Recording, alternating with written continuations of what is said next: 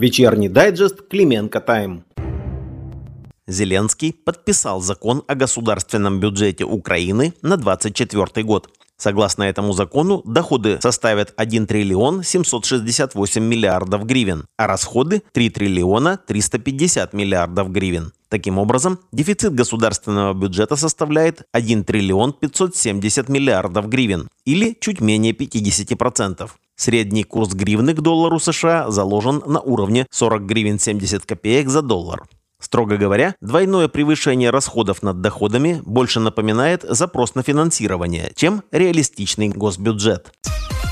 Реалистичные цели даже если бы война с Россией закончилась завтра и Украина выполнила все условия, перечисленные в плане реформ, члены НАТО все равно должны были бы дать согласие на ее приглашение, что может быть тяжелым процессом. Об этом заявил один из дипломатов на правах анонимности, передает Евроактив. Напомним, что завтра НАТО и Украина должны подписать полный список реформ, которые Киев должен выполнить для будущего вступления в НАТО. И взглянуть на него будет весьма любопытно.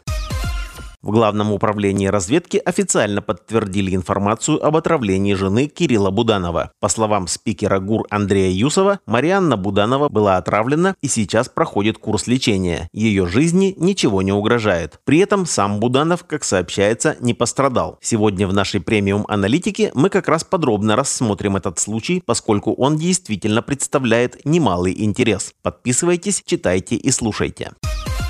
Шевченковский суд Киева продлил меру пресечения Игорю Коломойскому в виде содержания под стражей до 26 января с возможностью внесения фактически запретительного залога в размере 3 миллиардов 700 тысяч гривен. Во время заседания Коломойский и его защита просили изменить меру пресечения содержания под стражей на домашний арест. Коломойский заявлял, что болеет панкреатитом и сахарным диабетом и не получает необходимого лечения на постоянной основе. На поруки Коломойского предлагали взять в частности гендиректор медиахолдинга 1 плюс 1 Ярослав Пахальчук и ведущий 1 плюс 1 Игорь Цыганик, а также депутат от «Слуги народа» Артем Ковалев, главный раввин Днепра Шмуэль Каменецкий и другие. В то же время сам бизнесмен заявил, заявил, что залог вносить не будет. Зато адвокат Коломойского Олег Пушкарь сказал, что защита будет подавать апелляцию. Но результат ее, на наш взгляд, немного предсказуем.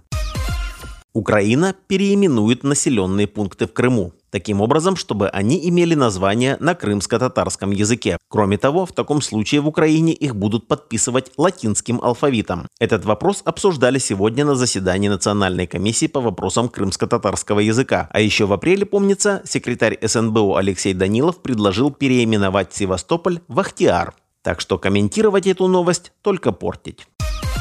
Варшава призывает Киев выполнить требования бастующих перевозчиков. Министр инфраструктуры Анджей Адамчик предложил отменить регистрацию в Е-очереди пустых грузовиков, возвращающихся в Польшу как минимум на двух пунктах пропуска. Цитата из сообщения польского министерства. Однако протестующие переводчики требуют прежде всего восстановления разрешений на международные перевозки, которые были отменены согласно соглашению между Евросоюзом и Украиной, вступившим в силу с 1 июля 2022 года. Поэтому министр Анджей Адамчик попросил еврокомиссара по транспорту Адину Валиан создать совместный комитет для анализа влияния этого соглашения на рынок автомобильных перевозок Евросоюза и поддержать его обращение к правительству Украины относительно деактивации системы электронной очереди.